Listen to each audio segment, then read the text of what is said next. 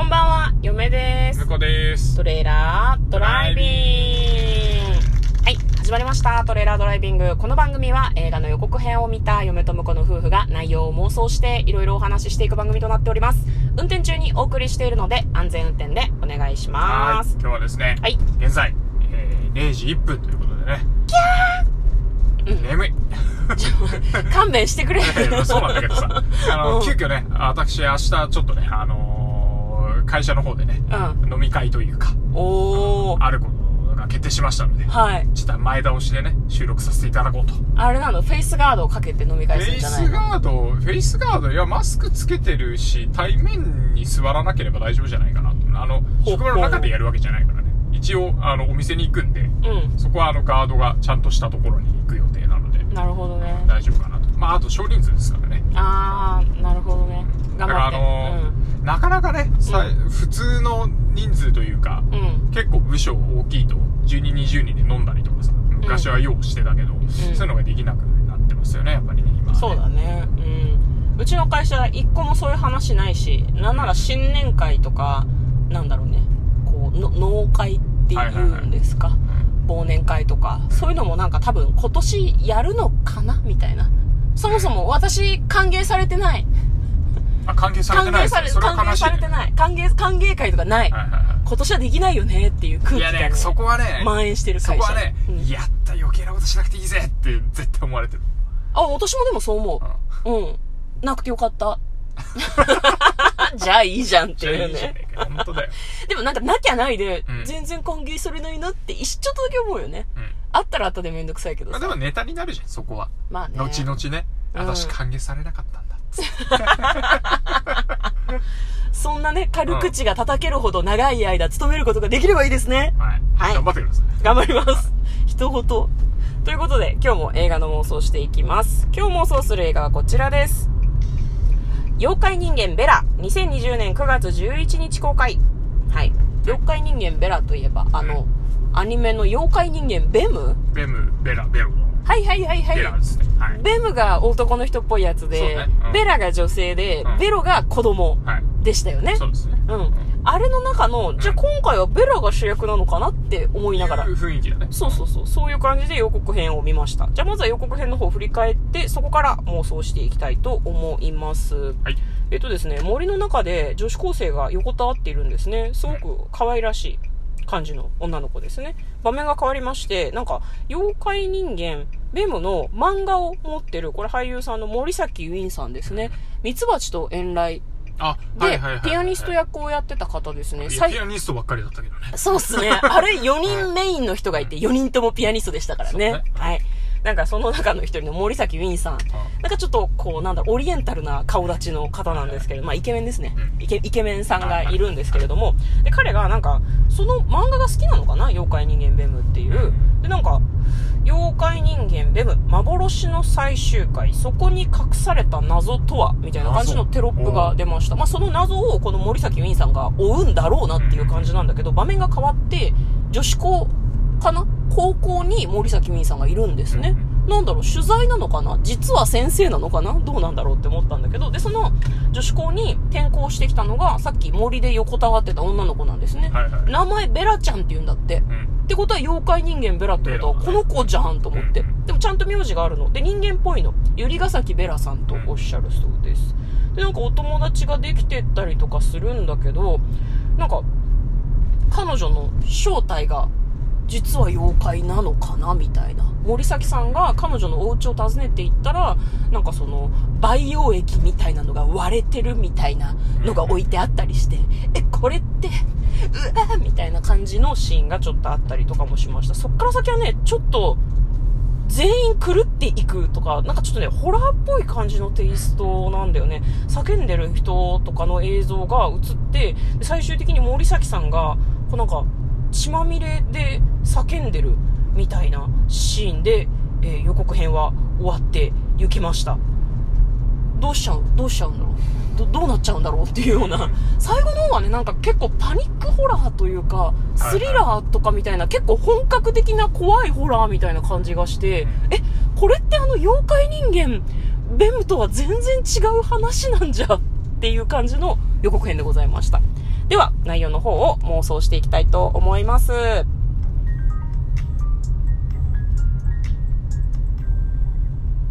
トレーラードライビング。はい。はい。ね。これは、どうなんだろうね？謎は何なんだろうね？その、うん幻の最終回の。いや、でもね、普通の、うん。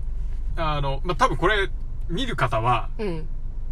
絶対あの、普通のアニメの最終回見ていくと思うんですよ。うん、うん、うん、うん。確かに確かに。そそれがわからないとなんだろう、どう、どういう謎の最終回なのかっていうの比べられないもんね。そうね。あれ、これうん幻っていうことはっていうのがある。そうそうそうそう。でも私たちさ、オリジナルの最終回知らなくない？そう、知らないんだけど、んでも、かすかに、かすかに今予告編をなんか聞いてる限り、うん。あの、人間になった妖怪たちは、うん。あのなんだろうな、今もあなたたちに紛れて暮らしてるよっていうようなうん。エンディングだったような気もする。あ、本当に、うなんとなく記憶の扉を開いていくとそんな感じなんだ。違うアニメの話をしてる可能性は、あのう、ん。高いけど。そう、嫁はね、これはね、全く記憶にないからね、じゃあその線で一応行こうか。ごめんね、これ信じないでね、みんなね。向こうの記憶の扉の向こう側だから。必ず聞き終わって、いや、そんなんじゃねえだろうと思ったら、あの、妖怪人間ベム最終回で、ググっググって、調べて。そんな知り方していいのかなって感じするけど。じゃあまあ、彼らは、じゃあアニメの中では無事に人間になれました。っていう、ところなんじゃないかな。でも、これ幻の最終回って言ってるから、うんまあ言うても最終回だったわけよ。うんうんうん僕が言ってるような話だったとしても。そうだね。うんってことは、うん。こう、実は、お、妖怪人間、ベムがうん終わってない世界観なのかなっていう。連載してるってこと？で連載の途中で終わっちゃったっていう。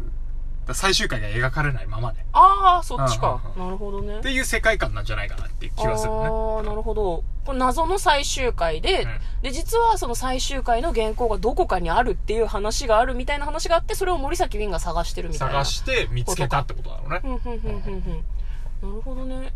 えー、その原稿の話とベラちゃんの話がどのように結びついてくるんだろうね。いや、だから、その、まあ、僕がそうだったんじゃないかって言ったようなうん結末がそこには書かれていて。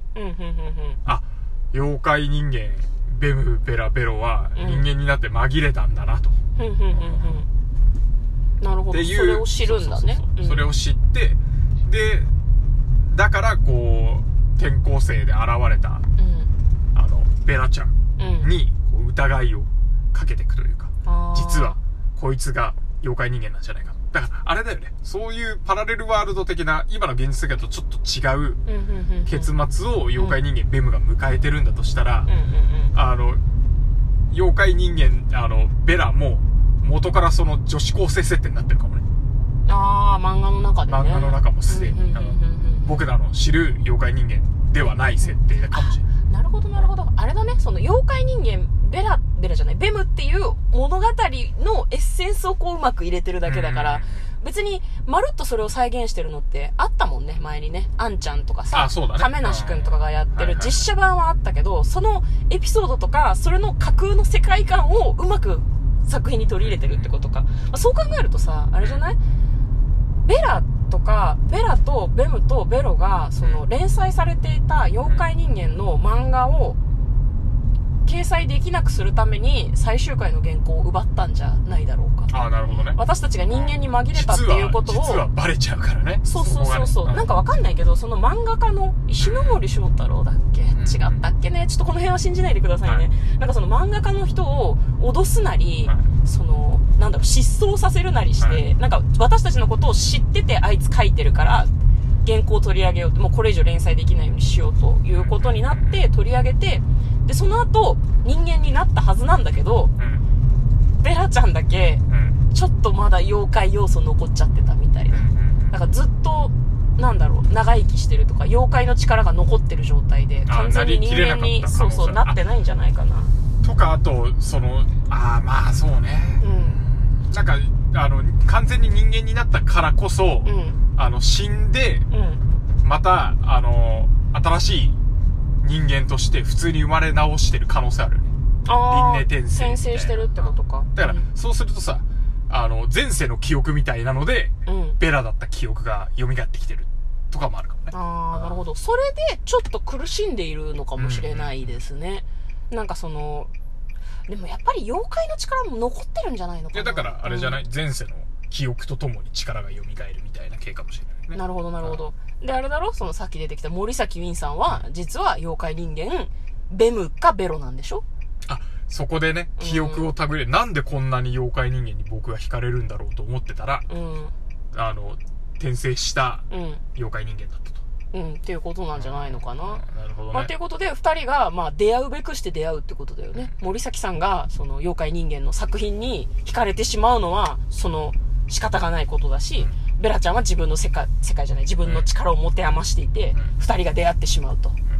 で、森崎さんは認めたくないわけですよ。自分の力や、自分がもっともっと妖怪だったということを認めたくないんですよ。うん。でも、あれかな、あの、確か妖怪人間から、あの、妖怪バージョンに変幻するときは、こうなんか、パカって割れたような気もするから。そうなの？うん。なるほど。いや、そう、本当そうか知らんけど。うんうん。もう、うろうろ覚えとかね、あんまよく知らないで喋ってるから完。全にうろ覚えだけど、うだからなんか、中を裂いたら、あの、妖怪が出てくるみたいな感じで、あの、あ女子高生の女の子に切り裂かれて、ー。なるほど、なるほど。グレーな。とかねうんうんうんうん。なんか結構ね、斧とか持ってるみたいなシーンがあったから、そういうことなのかもしれないね。でもそうすると結構ハッピーエンドかもね。二人ともやっぱり妖怪だったねって一緒に生きていこうみたいな。でももう人間になったから、うん妖怪だった記憶は間違いないけど、うん妖怪にはもう戻れないっていうのもありかもね。なるほど。わかりました。引き裂いてみたらただもうそのまま死ぬだけっていう。つれえ話じゃねえか。まあでもそういうちょっとグロめの話かもしれないよね。ストーリーの方はですね、ぜひ皆さんの方で予告編と合わせて見てみてください。合わせてアニメとか漫画の方もね、確認してから見に行くといいのかなと思っております。